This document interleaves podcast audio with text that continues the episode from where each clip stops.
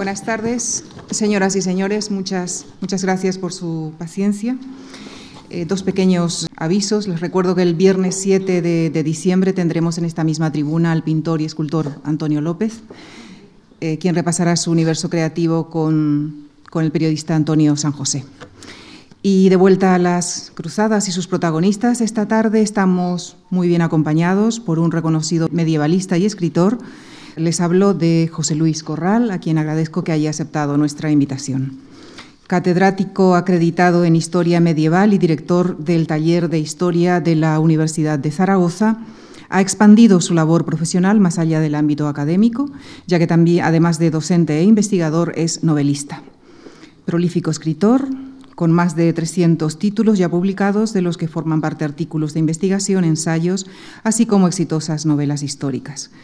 Es autor, entre otros, de Breve Historia de, la Orden del Temple, Una Historia de España, El Enigma de las Catedrales, Mitos y Símbolos de las Catedrales Góticas y de novelas históricas como El Caballero del Templo. pues nos acompaña esta tarde para hablarnos de Ricardo I de Inglaterra, más conocido como Ricardo Corazón de León, uno de los personajes eh, más carismáticos de la Edad Media.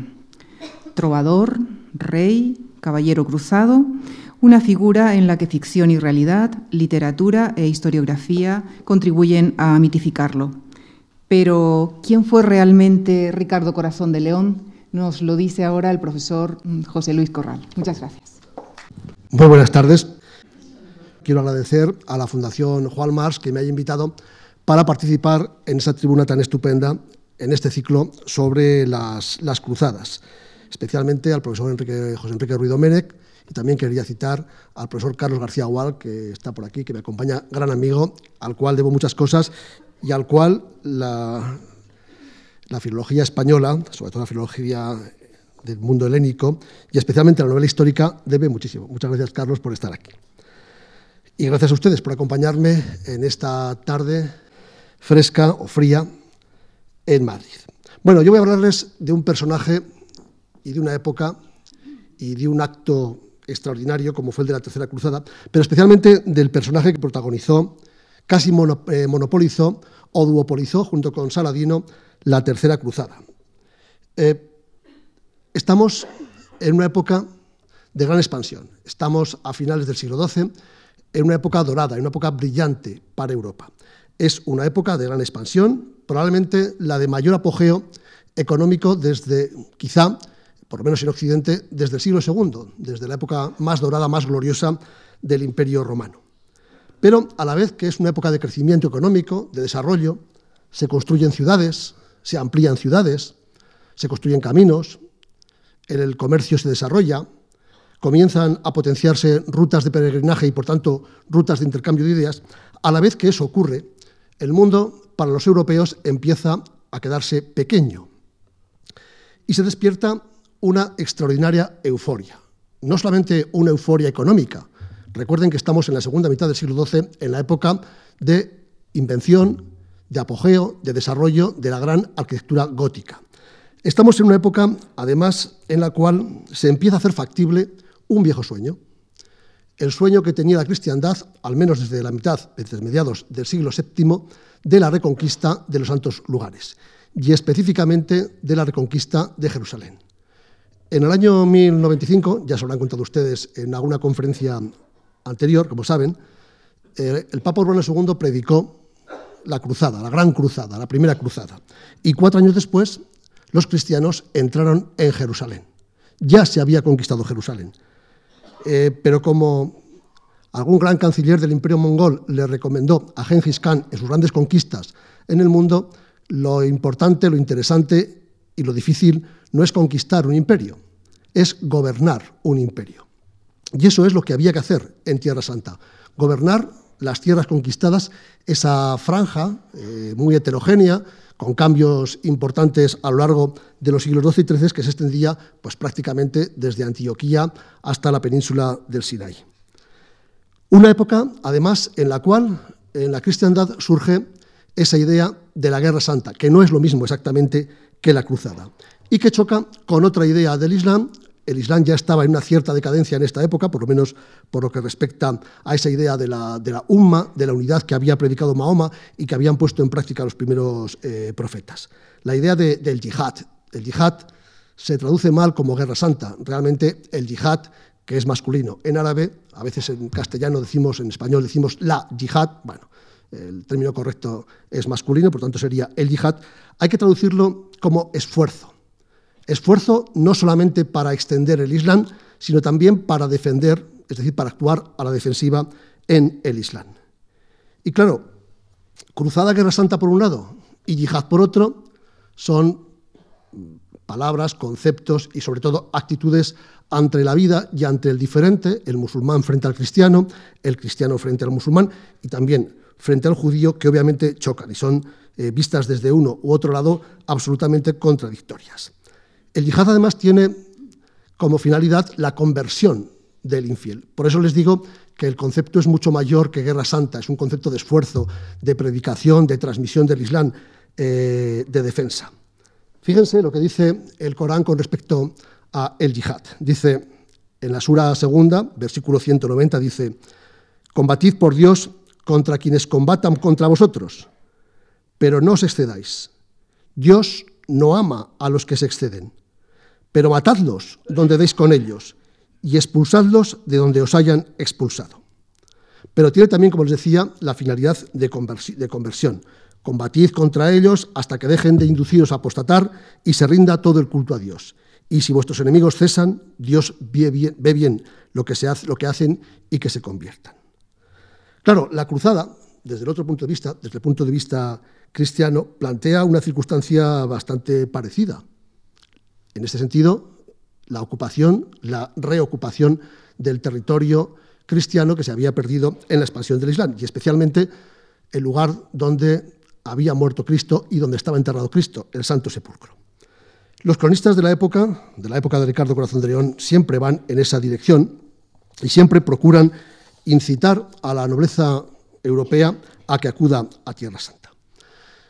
A fines del siglo XII, el equilibrio de fuerzas que se había mantenido después de la conquista de Jerusalén empieza a cambiar definitivamente hacia el lado musulmán por la aparición, sobre todo, del gran sultán Saladino, que consigue unificar el Islam eh, de Oriente Medio, consigue darle un concepto de unidad, reorganizarlo, derrota a los cristianos en una batalla importantísima, en la batalla de los cuernos de Hattin, una batalla terrible donde murieron eh, bastantes centenares de cristianos y prácticamente todo el grupo de caballeros templarios que participó en aquella batalla en el año 1187 y a, a partir y a raíz de esa batalla Jerusalén fue reconquistada por los musulmanes.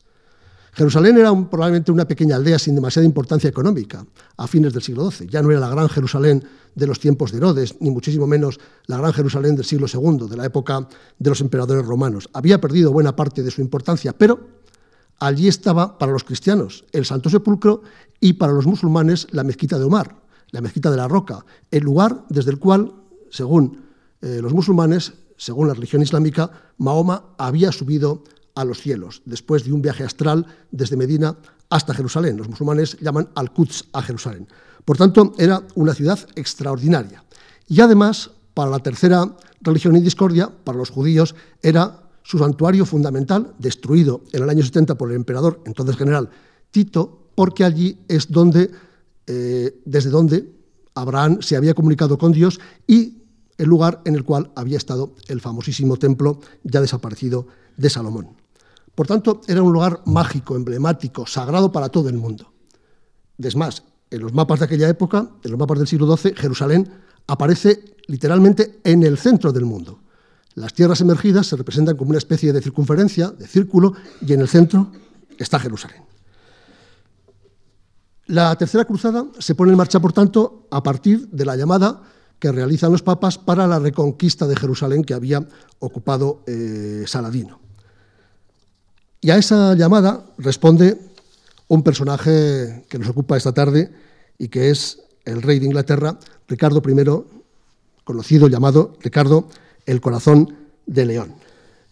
Un personaje absolutamente fascinante, no solamente por lo que fue su vida, controvertida, compleja, sino sobre todo por lo que supuso para la literatura y especialmente para el mito de los orígenes fundacionales de lo que llamaríamos la Europa feudal. Ahora bien, la historia, que es una materia dialéctica y cambiante, y por tanto un arma ideológica e intelectual formidable, va cambiando a lo largo de la propia historia. Ustedes no crean que la historia es algo inmutable. Probablemente los hechos, salvo que se demuestre lo contrario, que muchas veces se demuestra, sí, pero no la forma de interpretar esos hechos. Les voy a poner un ejemplo, incluso en la semántica del concepto. ¿eh? Les voy a poner un ejemplo que lo entenderán fácilmente. En los años 60, 70 del siglo XX, en nuestro país, a la empresa española en América, se le llamaba la conquista y evangelización. Recuerden el año 1992, cuando se puso en marcha las celebraciones del quinto centenario, con la Expo de Sevilla, etc. ¿no? ¿No verán ustedes en aquella época, de esa época de hace 20 años, esas palabras, conquista y evangelización? En absoluto. Verán eufemismos, verán eh, metáforas como, por ejemplo, el encuentro entre dos mundos. De conquista y evangelización a encuentro entre dos mundos hay una diferencia semántica considerable. Y el hecho es el mismo. El hecho es el mismo. Pero, como ven, hasta semánticamente se utilizan palabras muy diferentes. Por tanto, cuando un acontecimiento histórico se ve desde una determinada perspectiva, las cosas cambian considerablemente así se ven desde otra. Y aquí influyen muchos factores, no solamente el hecho ideológico. Obviamente, este cambio semántico de la conquista y evangelización a el encuentro de dos mundos es un cambio semántico. También hay cambios profundos, profundos de carácter ideológico, muy profundos. Nadie hablaría ahora, por ejemplo, nadie habla ahora, por ejemplo, de nuestra historia, de la historia de España, de la que sea, ¿eh? como se hablaba hace 50 años, como se escribía hace 50 años. Pero es que influye también el hecho nacional. Nosotros hablamos del enfrentamiento eh, en España y Portugal, en la península ibérica, entre los franceses, españoles, ingleses, etcétera, a principios del siglo XIX, hablamos de la guerra de la independencia. Los franceses hoy hablan de la guerra de España, pero es que los británicos hablan de la guerra peninsular. Hay, por tanto, una perspectiva nacional, y no solamente en la denominación de un hecho histórico, de un acontecimiento histórico como la guerra de la independencia, sino también en la propia, en la propia perspectiva ideológica nacional de ese hecho. Bueno, pues con las cruzadas ocurre algo eh, muy similar, muy parecido. El problema, el gran problema, es que en general, y salvo excepciones, las excepciones son algunos islamistas o algunos islamólogos eh, franceses sobre todo, es que las cruzadas, y en concreto la tercera cruzada, ha sido estudiada desde la perspectiva occidental por occidentales. Y aunque no nos demos cuenta, ese hecho nacional, ese hecho ideológico condiciona la perspectiva de un hecho histórico. Les voy a leer dos textos que les van a hacer reflexionar bastante sobre cómo afrontamos la historia y la explicación de la historia los seres humanos. Les va a hacer reflexionar, como digo, bastante porque la diferencia de perspectiva, la diferencia eh, con este hecho nacional, como les digo, es considerable. Miren, eh, un profesor francés muy conocido, un gran especialista en esta época, en los siglos XII y XIII, Jean Flory, ha escrito, publicado en España no hace mucho, un libro titulado eh, Ricardo Corazón de León, El Rey Cruzado. Eh, en ese libro, Flory cuenta, narra, el encuentro, por cierto, nunca se encontraron físicamente, el encuentro a la distancia, a distancia entre Saladino y Ricardo Corazón de León. Fíjense cómo un historiador francés, que hace muy buena historia, cuenta este enfrentamiento entre los dos grandes protagonistas de la Tercera Cruzada. Dice Flory, un historiador, diríamos, formado en el ámbito occidental europeo, de culturas, si ustedes quieren, o de raíces por lo menos cristianas. Dice Flory, Saladino, prudentemente, se ha retirado y prepara un ataque contra el campo cristiano. Estamos, por cierto, en agosto del año 1192. La noche del 4 de agosto, sus tropas se ponen en marcha para tratar de sorprender a los cruzados en medio de su sueño. La carga sarracena fracasa y Ricardo, a su vez, contraataca con una decena de caballeros a causa de los pocos caballos disponibles. Los cronistas cristianos se extasían ante el valor excepcional de Ricardo, que según ellos obtiene por sí solo la victoria, y lo comparan a la vez con los grandes héroes guerreros de la historia y de la leyenda. Ricardo ha vencido una vez más a Saladino.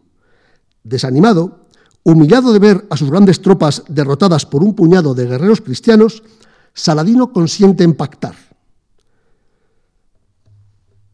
Porque sus aliados, agotados y deprimidos por la ruina del país, se resisten a proseguir la lucha mientras Ricardo y sus ejércitos permanezcan en suelo palestino.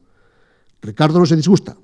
También él aspira a un acuerdo que le permita volver a su país con la cabeza alta después de sus últimos logros. Fíjense el punto de vista de un historiador, un extraordinario historiador, diríamos que educado en el ámbito cristiano europeo. Vean ahora cómo cuenta este mismo hecho, agosto de 1192, un escritor e historiador libanés, muchos de ustedes probablemente habrán leído algunos de sus libros, que es el famoso Amin Malouf, muy conocido. Amin Malouf, en un libro titulado Las cruzadas vistas por los árabes, habla de este hecho de la siguiente manera. Es un musulmán de raíces libanesas. Dice Malouf, en agosto de 1192, los nervios de Ricardo no resisten más. Se encuentra gravemente enfermo. Numerosos caballeros lo han abandonado, reprochándole el no haber intentado recuperar Jerusalén. Lo acusan del asesinato de Conrado, sus amigos lo apremian para que regrese sin tardanza a Inglaterra. Ya no puede retrasar más su salida. Casi suplica a Saladino que le deje escalón, pero la respuesta del sultán es negativa. Aparentemente impresionado por este lenguaje, el lenguaje de Saladino, que, le, habla con, que le envía unas cartas a Ricardo, Ricardo comunica en los días sucesivos a Saladino que está dispuesto a renunciar a Ascalón y a principios de septiembre de 1192 se firma una paz para cinco años. Al fin, el sultán saladino ha triunfado en este penoso enfrentamiento con Occidente. ¿Qué les parece? ¿Eh? ¿Qué les parece? El mismo acontecimiento, contado, narrado, explicado, con los mismos textos, por un historiador, diríamos, eh, no sé si Jean Flory es, católico practicante o protestante, pero desde luego un historiador, diríamos, formado en la Francia occidental, frente a un historiador eh, formado en el mundo islámico. Parecen dos historias totalmente divergentes y diferentes, ¿verdad? Como si una la hubiera publicado el diario El País y la otra el diario El Mundo La Razón. Pues más o menos parecido. Vean ustedes que en esta cuestión, por tanto, tardaríamos en ponernos de acuerdo. ¿Por qué? porque la perspectiva de la historia depende del punto de vista. Y un hecho tan importante, tan impactante en la Europa de los siglos XII y XIII como las cruzadas, y especialmente esta cruzada, depende del hecho de vista de quien la cuente. Y eso ahora sigue siendo igual, porque los seres humanos, para bien, para mal, tenemos una perspectiva determinada y fija. ¿Quién era Ricardo Corazón de León? Ese personaje de temple, ese personaje tranquilo, sereno, buen gobernante, un rey eficaz, como nos plantea Jean Flory y otros cronistas de la época. A los cronistas de la época, me refiero de la época medieval, no hay que hacerles mucho caso. O este personaje huidizo, enfermo, inseguro, traidor, incluso instigador de crímenes y asesinatos que nos presenta Amin Malouf. Amin Malouf y otros muchos historiadores y cronistas también de la época eh, musulmanes. Cuando se hace historia hay que intentar utilizar todas las fuentes, no solamente las fuentes propias, sino también las fuentes del contrario o, en su caso, pues este, evidentemente, del enemigo. Porque, claro, acercarnos a la figura de Ricardo Corazón de León solo, o a la Tercera Cruzada, solo con las fuentes cristianas, es peligrosísimo y deforma la figura de Ricardo. Pero acercarnos a las fuentes, acercarnos a Ricardo Corazón de León solo con fuentes eh, del mundo musulmán, pues también sería tan peligroso o probablemente más. Desde luego, este personaje que participa en esta cruzada es un personaje, eh, ha sido un personaje tremendamente controvertido. Hay un problema más que añadir a la perspectiva de la historia que a todos nosotros nos invade, nos, nos inunda a partir de eso que llamamos un poco etéreamente el imaginario colectivo, ¿no? Y es el mito. De esto sabe también mucho eh, mi maestro Carlos, ¿no? Carlos García Gual. El mito y la leyenda tienen tanta fuerza que se apoderan de la historia. Yo publiqué en el año 2000, perdón la propaganda, eh, publiqué en el año 2000 en EDASA una novela que se llama simplemente El Cid. Una novela, ¿eh? no es un libro de historia, es una novela histórica sobre el Cid. En esa novela yo no pongo la jura de Santa Gadea. No aparece. Y en esa batalla, por supuesto, no aparece, eh, en esa novela, perdón, no aparece ninguna batalla del Cid después de muerto. Sencillamente porque no existió la jura de Santa Gadea, ni existió la batalla después de muerto. Ustedes pasen por España y vean cuadros, retablos, libros, imágenes, series de televisión, libros de historia, y aparece la, jura de Santa Gadea y la batalla después de muerto. Se ha enraizado tanto esos dos acontecimientos del Cid, el fundacional, diríamos, y el final del héroe, que es imposible desalojarlos de ese imaginario colectivo español sobre la figura del Cid. Imposible. Es la fuerza del mito. La fuerza del mito, la fuerza del romance, construido a partir de siglos y siglos de bombardeo ideológico, por razones que ahora no vienen al caso, sobre este personaje. Cuando yo explicaba esto en Burgos en el año 2000, la gente ponía cara muy raras, imagínense decir esto del Cid en Burgos, ¿no? Y yo me veía casi, casi eh, tirado a las aguas del Lanzón desde el puente del Teatro Principal, pero en fin, la gente de Burgos es muy educada y no me tiró al río, pero probablemente en los años 50 me hubieran tirado al río, ¿no? Porque no se podía decir eso en Burgos del Cid, la imagen que tiene la gente de Burgos, en, Burgos del Cid es otra. Claro, cuando les dije que el, que el Cid había sido capitán general del ejército musulmán de Zaragoza, al servicio del rey musulmán de Zaragoza, todavía se pusieron más nerviosos, pero es que fue así, es que fue así. Con Ricardo Corazón de León ocurre algo parecido. La fuerza del mito, de las leyendas, los romances, las novelas, sobre todo las novelas de Walter Scott, de Sir Walter Scott, escritas sobre este personaje o sobre la época de este personaje. No les cuento nada, algunas de esas novelas llevadas con guiones mm, obviamente muy estrafalarios al cine de Hollywood de los años 40 y sobre todo de los 50 y de los 60. Recuerden todas esas películas sobre Robin Hood y cómo de repente, después de que el rey se ha marchado, Ricardo Corazón de León, se ha marchado a las cruzadas eh, y Robin Hood eh, intenta impartir la justicia, una justicia popular, entre comillas, ¿no? que el hermano del rey Juan sin tierra ha esquilmado, ha arrasado porque ha usurpado el trono, aparece Ricardo Corazón de León vuelve de las cruzadas y es el rey que trae de nuevo la felicidad, la paz, la tranquilidad, la gloria y el desarrollo económico, como si fuera un banco limpio, a la Inglaterra de finales del siglo, eh, del siglo XII, ¿verdad? Bueno, es un rey mesiánico. Ese rey mesiánico no lo ha hecho la historia, ni mucho menos. Lo ha hecho la leyenda, lo ha hecho el mito, lo ha hecho la literatura. Y si ustedes quieren, en el siglo XX lo ha hecho el cine. Y si encima Ricardo Corazón de León es Sean Connery, pues ya eh, el mito está absolutamente completo, ¿verdad? Desde luego, la familia, el linaje de Ricardo Corazón de León no era precisamente lo que llamaríamos hoy en día una familia modélica.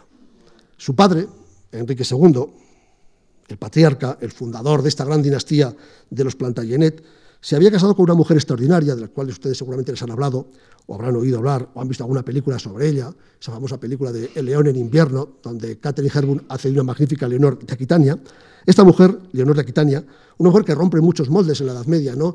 y que rompe muchos de los tópicos falsos que se han eh, vertido sobre las mujeres medievales, se casa con Enrique II, entonces todavía no era rey de Inglaterra, tras separarse del rey de Francia, de su esposo el rey Luis VII de Francia. Fíjense, Leonor de Aquitania, además de ser una mujer, parece, bellísima, de un temple personal extraordinario y de un carácter eh, pues muy, muy importante para lo que eran las mujeres, consideradas mujeres en esa época, fue primero reina de Francia y después reina de Inglaterra, dos países enfrentados durante muchos siglos en guerras terribles a lo largo de prácticamente toda la Edad Media.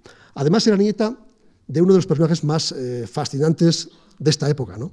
del duque Guillermo X, Guillermo eh, el Trovador, un, eh, personaje que fin, daría para escribir mm, varios, varias decenas de novelas y todas ellas muy sustanciosas. Los hijos de esta pareja, de esta pareja de seres prodigiosos, Enrique II, un hombre ambicioso que consigue ser rey de Inglaterra con una serie de subterfugios pues muy ladinos, que además eh, le quita a la esposa, se enamora de él, Leonor, que era 11 años mayor que, Ricardo, que Enrique, que consigue crear ese gran imperio Plantagenet a ambos lados del Canal de la Mancha, tienen una serie de hijos, entre ellos precisamente Ricardo Corazón de León. Sobrevivir al lado de Enrique II ya era un éxito, aunque fueras su hijo, ¿no? Y Ricardo II, eh, Ricardo I, perdón, Ricardo Corazón de León logró sobrevivir y logró con creces, por tanto, un éxito extraordinario. Y además enfrentándose en guerras terribles, en guerras feudales a, su padre. Leonor apoyó desde el principio a este muchacho, a este joven, a Ricardo I, que se convirtió en rey de Inglaterra en el año 1189. A la muerte de Enrique II, en guerra con sus hijos, con su hijo Ricardo y con su esposa Leonor, Ricardo liberó a su madre, que había sido presa, capturada y presa y encerrada en un castillo en Inglaterra, y ya convertido en rey, todos los enemigos que había tenido en vida, que habían sido amigos de su padre, le juraron fidelidad. Es así como se, como se gana el, el apodo el título de Corazón de León, que como saben ustedes, en la Edad Media era un símbolo de valor, de dignidad y de poder. Ahora bien, ¿quién era este personaje? ¿Cuál era la personalidad de este, de este hombre que guerrea con su padre, que pone en un brete a la monarquía inglesa, la monarquía eh, británica, que se alía con su madre, pero que también a veces la traiciona, que combate con sus hermanos, que acude a la tercera cruzada en busca de gloria, fama y también fortuna, evidentemente, ¿quién era, ¿cómo era realmente, quién fue realmente este personaje? Eh, ese rey caballeresco, noble, esforzado, de una personalidad recia, de unas convicciones muy profundas, como cuentan algunas crónicas y como nos ha contado el romance de la historia, y que se dibuja en las leyendas, o un personaje eh, fútil, mediocre, inane, veleidoso, caprichoso, orgulloso, como cuentan otras crónicas y otros textos y algunos libros de historia. Desde luego su aspecto físico debía ser imponente, ¿no? Un hombre alto, bastante alto, un hombre mm, de cabello rojizo, de rostro leonino, como su padre, un rostro, un rostro por tanto muy, muy poderoso, una cabeza, a fin y al cabo, eran normandos, tremendamente poderosa, eh, pero también un hombre que al regreso de las cruzadas engordó muy deprisa, comían mucho, muchas proteínas, la nobleza sobre todo, especialmente mucha carne, lo cual provocaba eh, un, engordamiento del cuerpo y sobre todo algunas enfermedades como, como, la gota, y a partir de los 40 años esta gente comenzaba a tener una serie de problemas físicos y de salud realmente interesante. Pero no interesa tanto, no me interesa tanto ese aspecto físico de Ricardo como sobre todo su carácter. El carácter como rey, el carácter como cruzado y el carácter como personaje que ha pasado a, la historia. Una historia convulsa. Eh, les decía antes que la perspectiva del pasado depende muchísimo del punto de vista y depende muchísimo de la historia, de la historia presente. Hacemos historia del pasado a partir del presente. Y claro, los conceptos del presente solemos proyectarlos en el pasado. Si lo hacemos de una forma muy directa, sin crítica historiográfica, eso es lo que llamamos los historiadores presentismo, y es un error muy grave. Imaginen ustedes que alguien quiere hacer un análisis historiográfico de la mujer en la Grecia eh, de la época de Pericles, del siglo V, y habla de la igualdad de oportunidades de la mujer en la, en Atenas del siglo V. Bueno, pues obviamente esos conceptos no existían, eran conceptos que todavía no se habían inventado. Ocurre lo mismo con el tema de la homosexualidad. En algunos libros ustedes habrán leído que Ricardo Corazón de León era un rey con, estos, con estas virtudes o estos defectos, pero al cual se le achaca la homosexualidad, ser homosexual. Pero claro, ¿qué era ser homosexual en el siglo XII? ¿Era el concepto de homosexualidad que tenemos ahora en Occidente? No. ¿Era el concepto de homosexualidad que se tenía en la Grecia de Pericles o en la, Grecia, en la Grecia anterior a la época clásica, en la época américa? Tampoco. Ocurre que cuando no entendemos estas cosas, la historia la desenfocamos. Os pongo un ejemplo rapidísimo en este sentido, ¿no? para que entiendan lo que les estoy intentando explicar. ¿no? Eh, ustedes habrán visto seguramente una película, la ponen todos los años en televisión, eh, Troya, protagonizada por Brad Pitt, que hace de Aquiles, el gran héroe griego. Claro, en eh, la película no se entiende nada. Aquiles está allí, va a la guerra, para nada, en principio. Está con unas chicas estupendas, él también es Brad Pitt, también es estupendo, en su tienda de campaña, mientras los aqueos y los troyanos están matando con unas guerras encarnizadas, unas batallas encarnizadas a las puertas de Ilión, de Troya. Y Aquiles tan tranquilo. De repente, el primo hermano, el primo, el primo de Aquiles, Patroclo, se pone su casco y su coraza, va a combatir con Héctor, Héctor lo mata, le quita el casco y dice, anda, este no es Aquiles. Y cuando Aquiles se entera que han matado a su primo, se enfada muchísimo, la cólera del héroe, la ira de Aquiles, y empieza como un loco a reclamar venganza. ¿Por un primo? No. Probablemente Patroclo era su amante, pero su amante en el estilo griego del amor homosexual, del amor igual, el amor entre iguales, entre hombres. El amor perfecto era el amor entre iguales, hombres. La mujer era inferior. Ya lo decía Aristóteles, que yo pensaba que un sabio hasta que leí estas cosas de él, ¿no? La mujer es inferior al hombre. Luego, el amor perfecto no puede ser entre un hombre y una mujer porque es un ser superior y un ser inferior. El amor perfecto es el amor entre iguales. Si no se entiende ese concepto, pues no se entiende la Ilíada, evidentemente. Y claro, el guionista de Hollywood pues desbarró bastante. ¿no? Algo parecido ocurría en esta época, en el siglo XII. Hay que entender que probablemente Ricardo I, Ricardo Corazón de León, no tenía precisamente una gran pasión, diríamos, hacia la mujer o hacia las mujeres, porque tenía un concepto diferente del héroe. El héroe en la guerra, en la batalla, que tenía que estar acompañado, reunido de héroes. Les recuerdo que en la época de Leonor de Aquitania y de Enrique II, Plantagenet, aparece la novela moderna. Bueno, lo que podríamos llamar novela moderna, ¿no? Aparecen las grandes novelas del ciclo artúrico, donde los protagonistas son los caballeros de la tabla redonda, que duermen juntos, que comen juntos, que conviven juntos, que tienen un ideal, la búsqueda, un ideal teórico, eh, fabuloso, legendario, la búsqueda del grial. Ese es el espíritu de la época, que hay que entender, ¿no? El espíritu de los hombres, de los caballeros que buscan un ideal. Y eso se consigue en el campo de batalla, bien buscando el grial como ideal supremo, de justicia, de fe, etcétera, o bien combatiendo a los musulmanes en Tierra Santa para volver a ocupar Jerusalén, recuperar el, eh, sepulcro de Cristo, etcétera, etcétera, etcétera. Esa es la ideología que hay que entender. Si no entendemos la época de esa manera, evidentemente, pues podemos decir, pues mira, era homosexual Ricardo I, ¿no? pero era homosexual, si lo era, desde ese punto eh, de vista. Desde luego no tuvo relaciones eh, con mujeres que dieran fruto, que dieran hijos, ¿no? No sabemos si tuvo o no relaciones con mujeres eh, de tipo sexual, pero desde luego, si las tuvo, y que sepamos, no dieron ningún fruto. Murió Ricardo I sin haber eh, engendrado hijos, ni hijos ni hijas, sin haber engendrado eh, herederos. Ricardo se formó, se forjó, perdón, una imagen de formidable guerrero a lo largo de su historia. Adquirió incluso en algunas, en algunas crónicas, en algunas crónicas adquirió fama de invencible. Por ejemplo, cuando con 21 años dirigió personalmente el asalto a un castillo. Eh, y eso le dio una connotación, lo rodeó de una eh, connotación de una aureola formidable.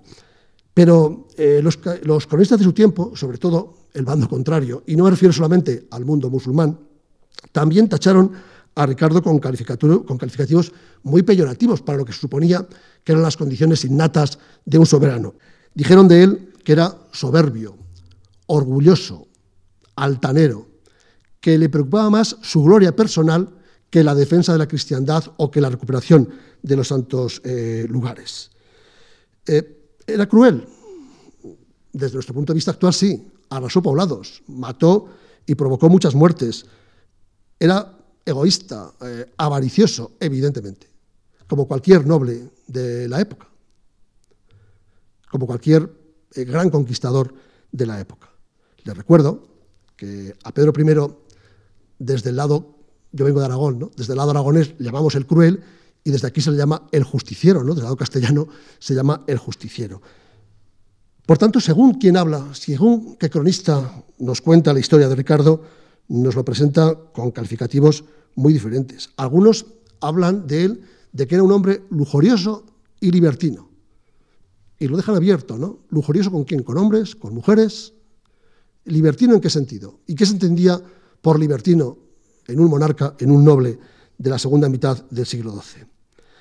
Eh, desde luego, como cualquier rey que se precie en la época, y esto es una característica ahora no, pero sí en la época, tenía unos tremendos arranques de furia. Eso no era algo, diríamos, innato con la, eh, con la monarquía. El monarca tenía que expresar de vez en cuando la llamada ira regia, la ira del rey. Es decir, un momento en el cual el rey actúa casi casi con una cualificación divina. Recuerden que en el Antiguo Testamento y en el Nuevo, Dios, incluso Cristo, se enfada y hay momentos en los cuales actúa con la pasión desaforada de un ser humano. Eh, recuerden ese episodio terrible de la Biblia cuando regresan los, eh, eh, judíos después de un saqueo por la futura Tierra Santa y Dios les dice, no habéis matado a las mujeres y a los niños, regresad y acabad con todos. Eso está en la Biblia. O recuerden también, por ejemplo, cuando Cristo entra en el templo, en el atrio de los gentiles, y echa patadas, literalmente, a todos los cambistas, banqueros y vendedores de animales para el sacrificio que hacían su comercio desde hacía tiempo, desde hacía siglos, en el atrio de los gentiles. La ira de Dios aparece frecuentemente en la Biblia, también en el Corán.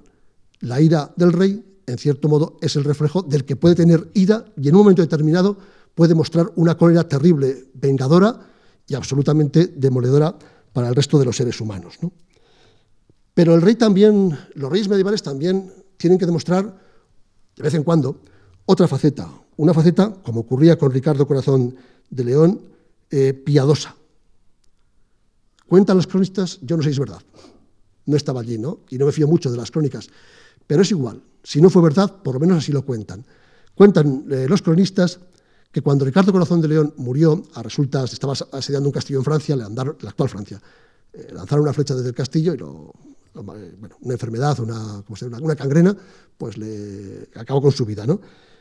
Cuentan los cronistas que Ricardo Corazón de León perdonó a un joven ballestero, a un joven arquero, que le había lanzado esa, saeta. ¿no? Lo perdonó. Eh, ¿Lo perdonó de verdad o es ese aspecto piadoso que nos quieren ofrecer algunos cronistas de este rey como era eh, habitual? Desde luego, era un hombre lleno de una fuerza vital extraordinaria. ¿Es un rey inglés? Ricardo Corazón de León, rey de Inglaterra. Bueno, él realmente es un occitano, es un aquitano. Él había vivido, se había criado, se había educado en la corte de Leonor. Probablemente de los años que vivió Ricardo Corazón de León, apenas estuvo, sumando todo el, todo el periodo de su vida, apenas estuvo un año en Inglaterra. No es un rey inglés realmente. Seguramente no hablaba inglés. Y si lo hablaba, inglés medieval.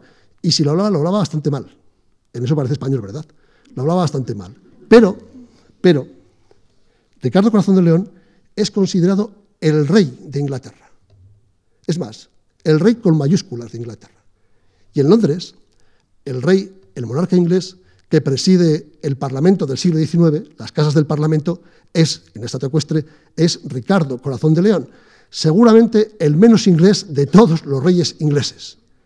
Es decir, de nuevo, la fuerza del mito del romanticismo, la fuerza del mito de la novela del siglo XIX, la fuerza del rey heroico que cuentan algunas crónicas y algunos romances, que ha tenido tanta fuerza que en vez de estar allí, pues otro rey de Inglaterra, de la época medieval, está el rey menos inglés de todos los reyes ingleses. Quizá por este carácter occitano, meridional, recuerden que se formó en las cortes, en la corte de Leonor Aquitania, una corte de poetas, de trovadores, nada que ver con la corte de Inglaterra de esa época, ¿no? Una corte magnífica, donde estaban seguramente los mejores eh, cantantes, donde se, eh, se, estaba inventando el gótico, donde eh, se estaba inventando la novela, donde se estaba inventando pues, todas esas relaciones del amor loco, ¿no? El amor fu que, hemos, que han denominado algunos, era realmente un personaje de una sensibilidad mucho más occitana, meridional, que no, que no inglesa. Un personaje tremendamente contradictorio quizá como pocos en la Edad Media.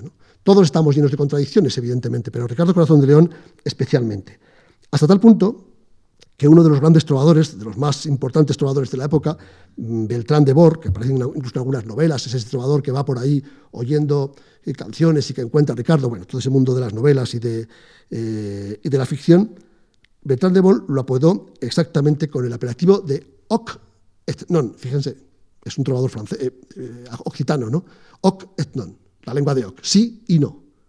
Es decir, sí, pero no, lo, mismo, contradictorio. Era capaz de, asentar eh, una verdad y después alterarla por completo con su contrario. Bueno, ese era Ricardo Corazón de, León. Ese sí y no, que desde luego constituye sin duda alguna, y según nos cuentan la mayor parte de los cronistas o algunos cronistas eh, fiables, una de las características más definitorias de su, de su personalidad. Por cierto, un estereotipo este que triunfará en la literatura caballeresca europea durante mucho tiempo y que mm, de alguna forma magnificará esa novela romántica del siglo XIX. Eh, probablemente su madre, Leonor de Aquitania, conocía las tendencias sexuales de Ricardo I, de su hijo. Es evidente, ¿no? Por eso le buscó una esposa, Blanca de Navarra, porque la función primordial de un rey en la Edad Media era tener descendientes. Es lo primero que tenía que hacer un rey tener hijos. Cuantos más hijos, mejor, porque era la esperanza del linaje y la continuidad, la continuación de la casa, de la casa real. Eh, Leonor es una madre amantísima de Ricardo. Es, sin duda, ¿eh? De los varios hijos que tuvo, seguramente en torno a 10, entre 8 y 10, hay algunas dudas según historiadores, alguna eh, hija que murió joven, luego se repite el nombre, bueno, probablemente 9, ¿no? entre, 8, entre 8 y 10. Con Enrique, con, con el rey Luis de Francia tuvo dos hijas, ¿eh? por tanto, una mujer muy prolífica para aquella época, con una, gran fuerza, incluso física, y gran, un gran carácter. ¿no? Eh, probablemente, como digo, Leonor conocía las tendencias sexuales de Ricardo, pero como madre sabía que la obligación de su hijo era continuar el linaje de los Plantagenet. Así se lo hizo saber, por eso le legó el ducado de Aquitania, el territorio fundamental de, de Leonor, el que había heredado de su padre, y por eso la propia Leonor sufrió tremendamente, ya siendo muy mayor, cuando tuvo que asistir a la muerte, a la agonía después de esa, eh, de esa gangrena de la sangre de Ricardo eh, I, tras eh, ser alcanzado por una flecha en el asedio del castillo de Chaluz. Dicen las crónicas que Leonor tendría entonces por encima de los 70 años, vio morir a su hijo sobre sus rodillas, casi casi, vean la imagen, al estilo de cualquiera de las imágenes de la piedad que nos han representado los escultores y los pintores del, Renacimiento. Eh, nos cuenta un cronista, Rogelio de Jóveden, que escribió en 1195 y por tanto prácticamente contemporáneo, y sin prácticamente contemporáneo con los últimos años de Ricardo, que un eremita, un monje, le recriminó a Ricardo que cometiera actos sexuales lícitos y prohibidos. Y este monje dice Rogelio de Jóveden, le recordó la destrucción bíblica de la ciudad de Sodoma, porque siendo príncipe pasó muchas noches compartiendo el mismo lecho con su amigo el rey Felipe Augusto de Francia. Bueno, nos creemos esta relación íntima entre el futuro rey de Inglaterra y el entonces eh, rey de Francia, que luego sería el gran Felipe Augusto, pues probablemente sí, porque lo cuentan muchos cronistas y nadie lo, desmiente. ¿no? Pero también es verdad que algunos historiadores contemporáneos han negado por completo esa presunta homosexualidad de Ricardo Corazón de León. ¿no? Eso sí, mm, incluso los más reacios a aceptar la homosexualidad de Ricardo dicen que su comportamiento era un comportamiento, su comportamiento sexual, era un comportamiento un tanto, diríamos, eh, alocado, un amante de los placeres, y que en todo caso fue eh, un hombre con una personalidad, o por lo menos con un comportamiento bisexual. Por ello, quizá, para quedar libre de ese pecado de juventud, de esos amores ilícitos con el rey de Francia, probablemente tuvo que hacer penitencia en el transcurso de la Tercera Cruzada, eh, cuando en Sicilia, ya antes de embarcar, el viaje de Ricardo se hizo a través de Europa, después desde Sicilia, en barco hasta Jerusalén, eh, hay una imagen que nos cuenta un cronista de Ricardo Corazón de León para purgar sus pecados antes de ir a pesar la tierra sagrada con sus propias plantas, desnudo en Sicilia, en la playa de Sicilia, desnudo y con unos fajos de leña en las manos. ¿no? La imagen sería pues, bastante impactante. El rey de Inglaterra, el estupendo rey corazón de león, en la playa de Sicilia, en una playa de Sicilia, desnudo y con unos, eh, al estilo casi casi de un, de un, pobre hombre, con la leña, con estos fajos de leña en, en sus manos. Bueno, como ven, difícil, ¿no? Centrarnos en la personalidad de este personaje, en su propia historia, porque, como les decía antes, los puntos de vista de los cronistas que han, hablado, que nos han contado su vida, son tremendamente contradictorios, que además están trufados de mucha ideología, ideología cristiana en un caso, ideología musulmana en otro, de fibias, de fobias, de querencias, de recelos, de envidias hacia ese monarca de Inglaterra. Eh, ha pasado al imaginario colectivo europeo, voy a ir acabando, como les decía antes, como un rey extraordinario, como un rey mítico, fabuloso, un rey vengador, un rey de honor, un rey justo, que regresa a su reino y recupera su reino que está mal gobernado por los normandos, él era normando, ¿no? o de origen normando, por los normandos y por su hermano eh, Juan Sin Tierra. A pesar de los claroscuros que aparecen en todas estas crónicas y que obviamente los grandes novelistas del 19, del 20 los conocen, a pesar de todo eso, los novelistas y también los historiadores, especialmente los ingleses, lo han encumbrado como a pocos reyes medievales, como a pocos. Eh, incluso en Inglaterra, como les decía, les he comentado antes que Ricardo Corazón de León apenas estuvo unos meses, no llegó a un año de su vida en Inglaterra. Se le atribuye una frase, cuando le preguntaron Majestad por qué no eh, venís vos por aquí más, más tiempo, ¿no? Inglaterra. Y dijo Ricardo, en Inglaterra hace frío y siempre está lloviendo estaba más a gusto en su Aquitania, estaba más a gusto en la tierra de su madre, estaba más a gusto en la tierra de su lengua, donde él podía entenderse y en la cual él se había creado. Paradójicamente, y a pesar de todo esto, sigue siendo sin duda, sin duda, el rey inglés por antonomasia. También es verdad que los ingleses en estas cosas de la monarquía son un poco peculiares, ¿no?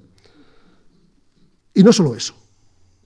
Se le presenta en la historia, en la leyenda, en la novela, en el mito, como un rey justo, un rey que acaba con el dominio extranjero de los normandos, un rey que recupera la identidad nacional de los anglosajones, los ingleses de verdad. Es decir, el rey inglés por excelencia. Eh, es, en cierto modo, una especie de Arturo revivido. Les recuerdo que fue en la época de su padre y en la época del propio Ricardo cuando se creó la gran literatura el origen de la gran literatura artúrica de la cual sabe tanto eh, el profesor eh, Carlos García Gual. ¿no? Por eso dispone, como les decía, de esa estatua colosal en bronce a caballo junto a la, sede del Parlamento británico en, Westminster.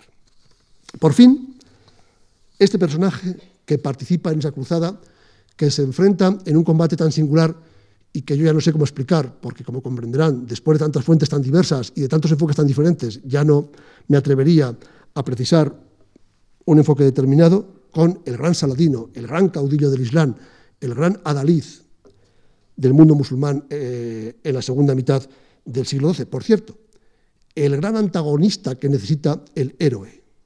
Saladino, desde el punto del Islam, es el bueno. Es el, necesita un gran antagonista. Ese antagonista malo es Ricardo y viceversa. ¿eh? Desde el punto de vista cristiano, Saladino, que es el malo, es el antagonista del héroe bueno que es Ricardo. Como ven, todo es desde donde se mira, pero al final los puntos de vista suelen coincidir desde todo, desde el punto de vista, como les digo, ideológicos. Por fin, todos estos aspectos juntos convierten a la figura de Ricardo Corazón de León en un verdadero monarca mesiánico. Es el monarca de la profecía del fin del mundo. En la Edad Media corrían una serie de profecías, una de ellas es que llegaría, sobre todo cuando triunfa Mahoma, cuando triunfa la expansión del Islam, a partir de mediados del siglo VII, eh, corren una serie de leyendas que hablan de la llegada de un rey, el soberano de los últimos días, el soberano del fin del mundo, el señor de los últimos días, hay varias denominaciones, un rey cristiano que conquistará Jerusalén y que acabará con la secta mahomética, con los musulmanes. Claro, cada rey quería ocupar ese puesto y hacía no oposiciones, pero sí intentaba hacer méritos para ello. ¿no? Hay muchos en la Edad Media. Uno de los últimos de la Edad Media fue eh, Fernando Católico, también conocido como el rey murciélago, el rey de los últimos días, etc. También hay eh, exégetas de este rey que en la segunda mitad del siglo XV y a finales del siglo XV eh, hacen correr la idea de que Fernando Católico ocupará Jerusalén y que el paso previo para ocupar Jerusalén ha sido la conquista de Granada y que poco después será ese monarca de los últimos días que unificará de nuevo el mundo en torno a Cristo, en torno a la cristiandad, acabará con el Islam y ya llegará el fin del mundo. Esta profecía también se aplica en algunas crónicas a Ricardo Corazón de León. Desde luego, los milenaristas del siglo XII, como los del XIII, XIV, XV, XVI, XVII, XVIII, XX, XXI, ya saben ustedes que el mes que viene, dentro de unos días, acaba el fin del mundo, prepárense, los milenaristas estaban convencidos de que el fin del mundo se acercaba. Casi todos los días de todos los años hay un fin del mundo anunciado, ¿eh? por tanto no se preocupen demasiado. Alguna vez acertarán, alguna vez acertarán. Y los banqueros, por cierto, están colaborando a ello. ¿no? Pues bien, interpretando a su manera el libro del Apocalipsis de San Juan, uno de ellos, un iluminado, Joaquín de Fiore, anunció que Ricardo Corazón de León era el elegido, era el monarca de la profecía del fin del mundo. Y claro, tenía que conquistar Jerusalén, tenía que ser el rey cristiano que entrara en Jerusalén definitivamente y que acabara con el, gobierno sobre el sepulcro de Cristo de la secta mahomética. Ricardo, como casi todos los monarcas, estaba encantado, como casi todos nosotros, estaba encantado de que le halagaran. Tenía poetas, trovadores, juglares, cronistas que lo halagaban, mm, políticos de corte, como ahora, que lo halagaban, ¿no? Le encantaba. Se entrevistó con Joaquín de Fiori en la ciudad de Messina, en Sicilia, poco antes del viaje a Jerusalén, a Tierra Santa, en 1190. Este visionario, este monje, yo creo que estaba bastante alocado, le explicó que Saladino, cito texto de Joaquín de Fiore, Saladino era el penúltimo enemigo de la verdadera fe, y tras él vendrá el anticristo. Y derrotados ambos, Ricardo se convertirá, se convertirá en el salvador del mundo cristiano. Ricardo Corazón de León, por conveniencia propia, evidentemente, y por esa especie de orgullo que tenemos casi todos, cuando nos halagan, evidentemente, admitió los postulados y las profecías de Joaquín de Fiore y consideró que el anticristo no era otro que el antipapa Clemente III, con el que estaba enfrentado precisamente, perdón, el, antipapa, el papa Clemente III, con el cual estaba enfrentado por razones políticas Ricardo Corazón de León. Y así embarcó en Sicilia a la Tercera Cruzada, convencido de que era él quien iba a liberar el Santo Sepulcro de Jerusalén del dominio musulmán y que se iba a convertir en el nuevo redentor del mundo. A su regreso de la Tercera Cruzada, ustedes juzgarán si con fracaso o no, desde luego Jerusalén no se conquistó, pero por lo menos se consiguió establecer un cinturón cristiano que de cruzados que aguantó dos, un siglo más, hasta el abandono definitivo de Tierra Santa a fines del siglo XIII. Eh, cuando regresó a Inglaterra, saben ustedes también que en su regreso Ricardo II fue un regreso muy rocambolesco. ¿no? Fue capturado, estuvo preso un año, casi dos años en Austria, su madre, Leonor, tuvo que acudir con un rescate extraordinario, pagó una cantidad de, miles de libras absolutamente asombrosa para que lo soltaran, el archiduque de Austria lo soltara y le permitieran regresar a Inglaterra. Pues bien, después de todas esas peripecias, Ricardo Corazón de León tomó un lema. No había conseguido conquistar Jerusalén, reconquistar Jerusalén. Tomó un lema en francés. Dieu et mon droit, que puede traducirse como Dios y mi derecho o mi diestra. ¿eh? Las dos cosas, Dios y mi derecho, mi diestra, mi poder, Dios y yo, más o menos, ¿no? Bueno, por lo menos puso primero a Dios. Dios y, mon droit, ¿no? En francés, por cierto, ese lema de Ricardo Corazón de León, Dios y mi derecho y yo, es el lema que todavía está en el escudo de los reyes de Inglaterra, que está en francés. ¿eh? Si ustedes ven el escudo de Inglaterra, el escudo real de Inglaterra, de la Casa Real, está este lema de Ricardo Corazón de León en francés. Eh, ocho siglos después sigue siendo, como les digo, la leyenda heráldica del escudo de los monarcas de Inglaterra en la lengua de Francia. Eh, Ricardo murió cinco años después del regreso de la cruzada motivada por esa infección, probablemente una cangrena, del flechazo que un jovencito arquero le propició eh, mientras planeaba el asalto del castillo de, de. Sus entrañas, su cuerpo, fue enterrado en, Aquitania, en su tierra, no en Inglaterra, sino en Aquitania, en la abadía de Fontevraud, en la región de, Anjou. Allí está enterrado, en esta abadía, en un sepulcro al lado de su padre, de Enrique II, y al lado de su madre, de Leonor de Aquitania. Pero su corazón se depositó en Rouen, en Normandía, en la catedral de la cual había sido el lugar, la sede, la capital de los normandos que habían conquistado, sus antepasados, Guillermo Conquistador había conquistado en 1066 Inglaterra. Por cierto, a veces estos soberanos tan grandes en su tiempo y tan grandes por la leyenda no resisten, por lo menos sus restos no resisten las revoluciones. La abadía de Fontevraud fue saqueada en la época de la Revolución Francesa y los huesos de Ricardo Corazón de León, de su padre y de su madre, fueron aventados por los revolucionarios. Siempre dicen que cuando ocurren estas cosas aparece un monje piadoso que recoge los huesos de un ribazo, de un arroyo y los repone en la tumba. ¿no? Ustedes saben muy bien que los huesos del Cid están en la Catedral de Burgos, a pesar, en el centro de la Catedral de Burgos, ¿no? el sepulcro del Cid, a pesar de que el sepulcro del Cid y de su esposa Jimena en San Pedro de Cardeña fue arrasado, saqueado y quemado por los franceses en la Guerra de la Independencia. ¿no? Es igual. También hubo monjes piadosos de Cardeña que recuperaron los huesos del Cid y los colocaron en su sitio, a pesar de que no existían todavía las técnicas del ADN. Bueno, así acabó Ricardo Corazón de León. No tuvo descendencia, heredó el reino su hermano pequeño, Juan sin tierra, pero dejó un legado maravilloso.